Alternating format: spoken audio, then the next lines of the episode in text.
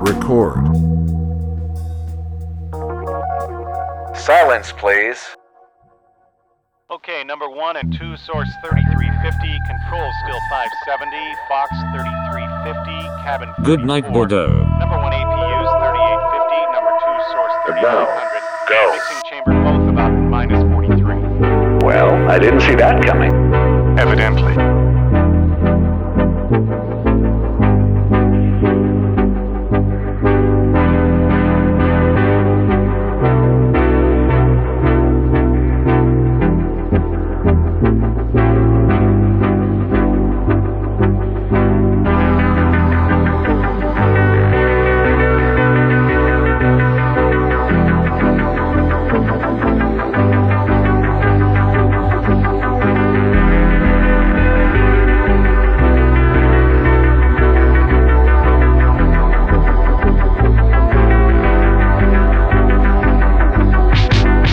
Et amis auditeurs du 88.1, bonjour, bonsoir à toutes et tous, bienvenue dans Goodnight euh, Bordeaux. Parmi tous les styles musicaux qu'on a euh, aujourd'hui vivent de nombreux clichés. Et parmi euh, les amateurs de classique, ben, on pense qu'il y a beaucoup de coincés du cul, les jazzeux aussi, tous les fans de Radiohead sont des dépressifs finis. Et parmi tous ces clichés, je pense qu'on va aller ce soir hein, sur le genre le plus clivant, c'est le métal, ce genre de sauvage satanique aux longues crinières et moult tatouages pratiquant des rites occultes les soirs de pleine lune et on va voir que ce soir c'est pas forcément faux mais c'est surtout pas forcément vrai du tout parce qu'on oublie souvent euh, et on essaiera euh, bien sûr de montrer euh, ce soir que le métal ce n'est pas un truc homogène monolithique, il y a plein de tendances différentes, plein de sous-genres, le death, le trash, le hard, le black, le doom, le gent, le heavy et même l'heavy metal. On va passer ça en revue ce soir avec un nouveau dans cette émission mais dont la voix ne vous est pas inconnue, c'est Léo, l'animateur de vos quotidiennes sur Radio Campus Bordeaux, fervent amateur de métal et autres rock qui tâche. Bonsoir. Salut Lucas, salut les auditeurs. Et tu arbores euh, d'ailleurs souvent des t-shirts à l'effigie de groupes de métal comme Iron Maiden ou Slayer. Euh, Est-ce que ce sont des groupes euh, qui, te sont chers? Ah bah oui, complètement. Iron Maiden, principalement, je crois que c'est vraiment le groupe qui a, construit ma culture musicale autour du métal et, et un groupe pilier hein, du genre tout simplement.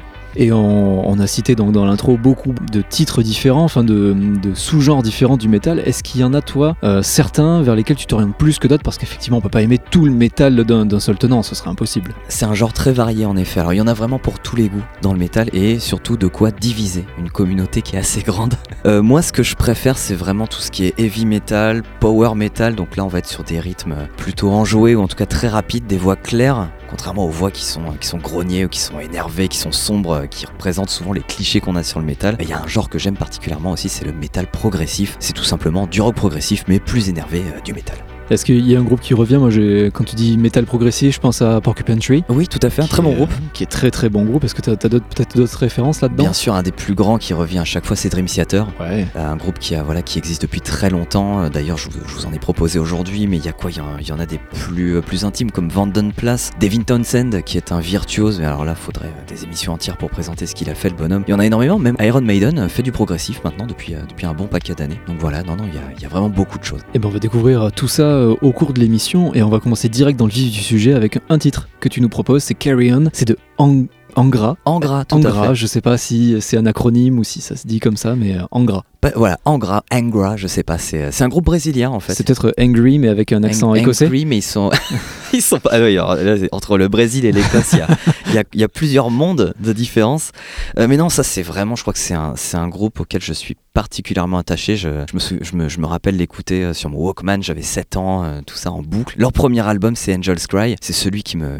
C'est c'est mon album doudou, quoi. Quand ça va pas, ou même quand ça va et que j'ai besoin d'être dans ma bulle à moi, mon univers, j'écoute Angel's Cry. Et le premier morceau de, de ce CD, c'est Carry On. Et en fait, c'est c'est vraiment un morceau qui, qui, pas là pour niaiser quoi. Direct dès les premières secondes, il te balance un riff euh, mélodique qui rentre en tête et qui te présente OK, voilà, en gras, c'est ça. Ça va à fond la caisse, c'est propre au niveau musical, c'est du power metal donc une rythmique très rapide, euh, des riffs qui vont, à fond la caisse aussi, un chant très clair, un chant, toi tu es venu dans mon bureau, tu m'as dit, ah oui tiens ça change de ce qu'on attend du métal, et en effet, André Matos, qui était le chanteur euh, d'Angra, malheureusement il est décédé il y a, il y a, il y a 3 ans je crois, à l'âge de, de, de 47 ans, Euh, mais en fait il, était, il, avait un- une voix très aiguë, voilà, parfois on le prenait même pour une femme, c'est comme ça, il a une, voix très aiguë, mais c'était un, vrai maestro ce mec, un, musicien, un virtuose hors pair, il arrivait à atteindre des notes, mais à un niveau qui était, qui était vraiment très très haut. Et Angra, c'est, euh, bah, ça a été un groupe assez important déjà pour le Brésil, parce que dans les années 90, le Brésil, culturellement et mondialement, c'était pas grand chose. Et on a eu ce groupe-là qui sort de nulle part. Alors, ils ont eu des projets avant, ça s'appelait Viper. Le son était dégueulasse, on dirait que c'était enregistré avec une poêle à frire. Mais voilà. Ça arrive dans certains groupes de métal un peu extrêmes, ça peut arriver, Ça- ça- volontaire. et c'est- et c'est voulu. Là, en gras, c'est parce que bah, c'était vraiment fait dans un garage par, par quelques jeunes brésiliens. Et en gras, c'est vraiment un des groupes qui a montré au monde que, bah oui, mais partout dans le monde, en fait, il y avait des talents, il y avait des groupes euh, qui voulaient faire du métal et qui en étaient capables. Donc, c'est du power metal, mais avec une teinte progressive. En fait, dans le métal, le, côté progressif, c'est vraiment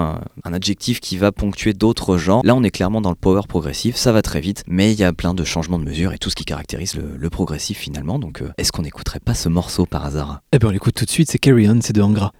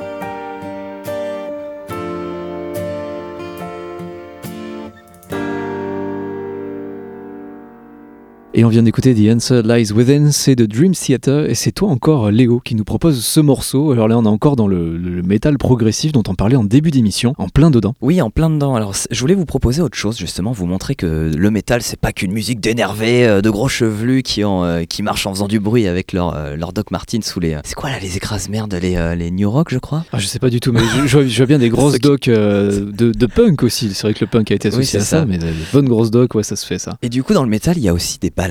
Des balades qui sont absolument magnifiques, qui, euh, qui expriment toute une tristesse, une mélancolie, ou, juste des, euh, des chansons qui sont magnifiques avec des rythmes qui sont plus lents, euh, l'utilisation de piano, d'instruments acoustiques, pour justement bah, montrer l'autre versant du métal. Moi j'adore les balades de métal, c'est vraiment quelque chose, quand, quand t'es triste, que tu t'es fait larguer, ou alors tout simplement qu'il pleut dehors, tu peux écouter n'importe quelle balade de métal, tu seras vraiment dans l'ambiance quoi. Et Dream Theater, voilà, il propose des, très très belles balades, donc on, on- on l'a présenté, c'est un groupe de métal progressif, ils ont énormément d'albums à leur actif, dans des genres différents, et, euh, et ce qui est intéressant en fait, c'est la composition du groupe. C'est des, mais, des, des- des putains de zikos, euh, Dream Theater. C'est rien que le guitariste qui est euh, John Petrucci, c'est un nom qui est mondialement connu, c'est un des plus grands guitaristes au monde. Alors je pas dire de bêtises, mais il a même, alors, comme beaucoup de guitaristes, mais lui, c'est vachement inclus dans le projet. Il a même une guitare spéciale pour lui, et c'est pas juste une signature pour dire ah bah tiens une guitare avec mon nom dessus. C'est, alors je crois, je crois que c'était Schecter ou euh, ou PRS qui lui avait fait une guitare. Je sais plus lequel des deux, mais c'est un des deux qui lui avait fait une guitare rien que pour lui, et lui était très très inclus dans le process où il a dit mais il me faut tel micro, il me faut tel bois, il me faut telle C'est ça. taille à tel endroit. C'est euh, au-delà du fait que c'est un très bon guitariste, un très bon musicien en général, c'est aussi un mec qui est très précis sur les outils qu'il utilise et qui est assez pointilleux. Ouais, tout à fait. Et c'est, euh, bah, il est incroyable ce mec. hein. Il, il- il a fait énormément de collaborations. hein. Si euh, vous regardez vos groupes préférés, vos guitaristes préférés, bah, je pense qu'ils ont collaboré avec John Petrucci à un moment. Ou qu'ils ont été inspirés. Ou qu'ils ont été inspirés. Non, non, parce que ce, oui, ce mec-là, c'est ça. C'est Dream Theater, ça fait partie d'un, c'est un des piliers du monde du métal, tant dans l'inspiration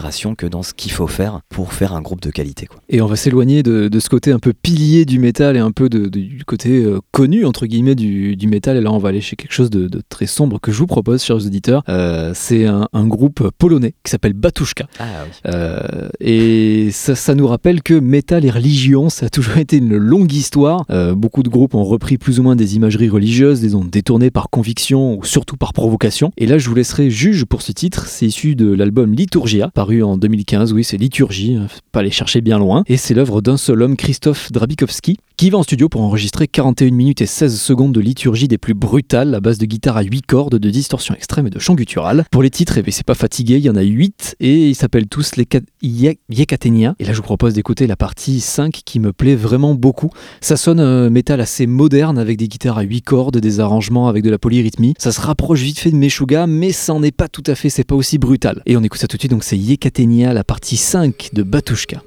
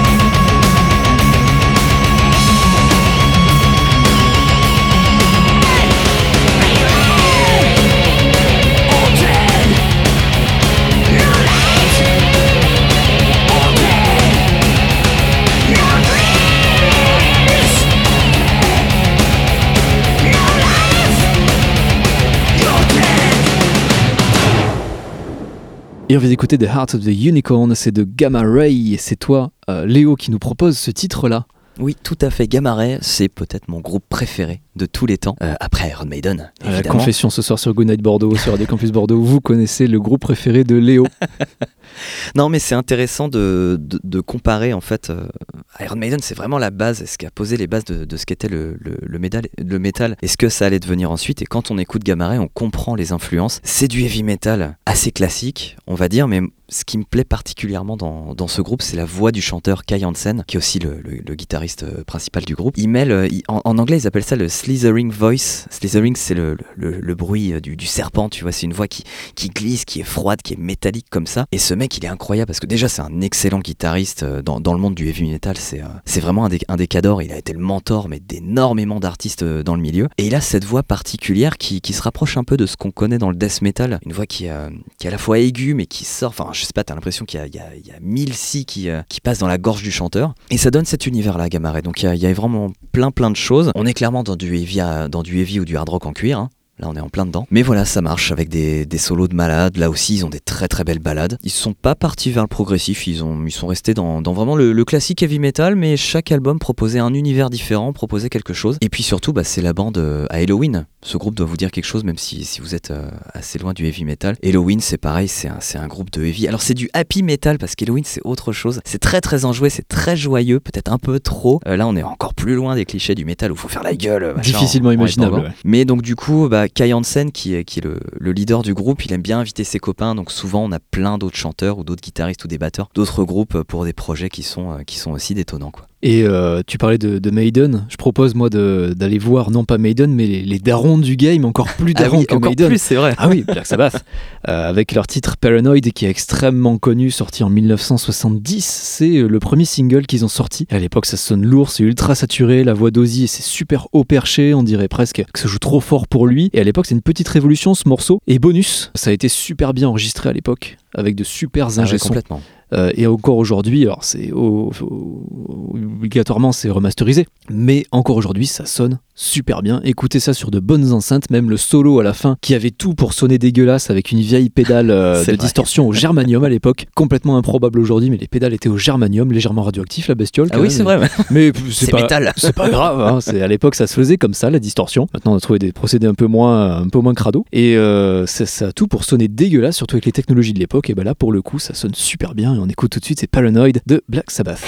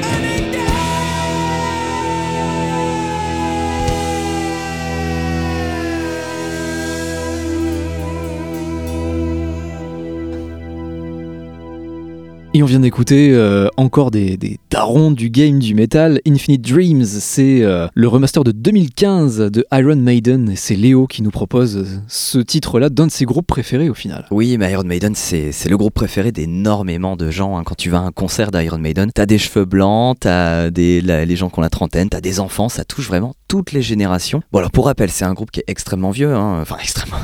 Bah, c'est c'est les squelettes, les mecs, 1975. Mais comme tu l'as dit, Ça Black commence à faire. Ça commence à faire. Non, mais oui, ils sont, ils sont plus tout jeunes, mais ils pètent encore la forme. Ils tournent, mais ils ont des tournées de malades. Je sais pas combien de concerts ils font par, euh, par an et comment ils font pour tenir. Est-ce que c'est encore le line-up d'origine de 75 ou ça a bougé? Non, Ça a dû bouger un ça petit peu. a beaucoup bougé, euh, ça a énormément bougé. Déjà, le chanteur de l'époque était pas le même. Ils ont rajouté un guitariste. Après, il y a le chanteur principal qui est parti, puis qui est revenu euh, au milieu des années 2000.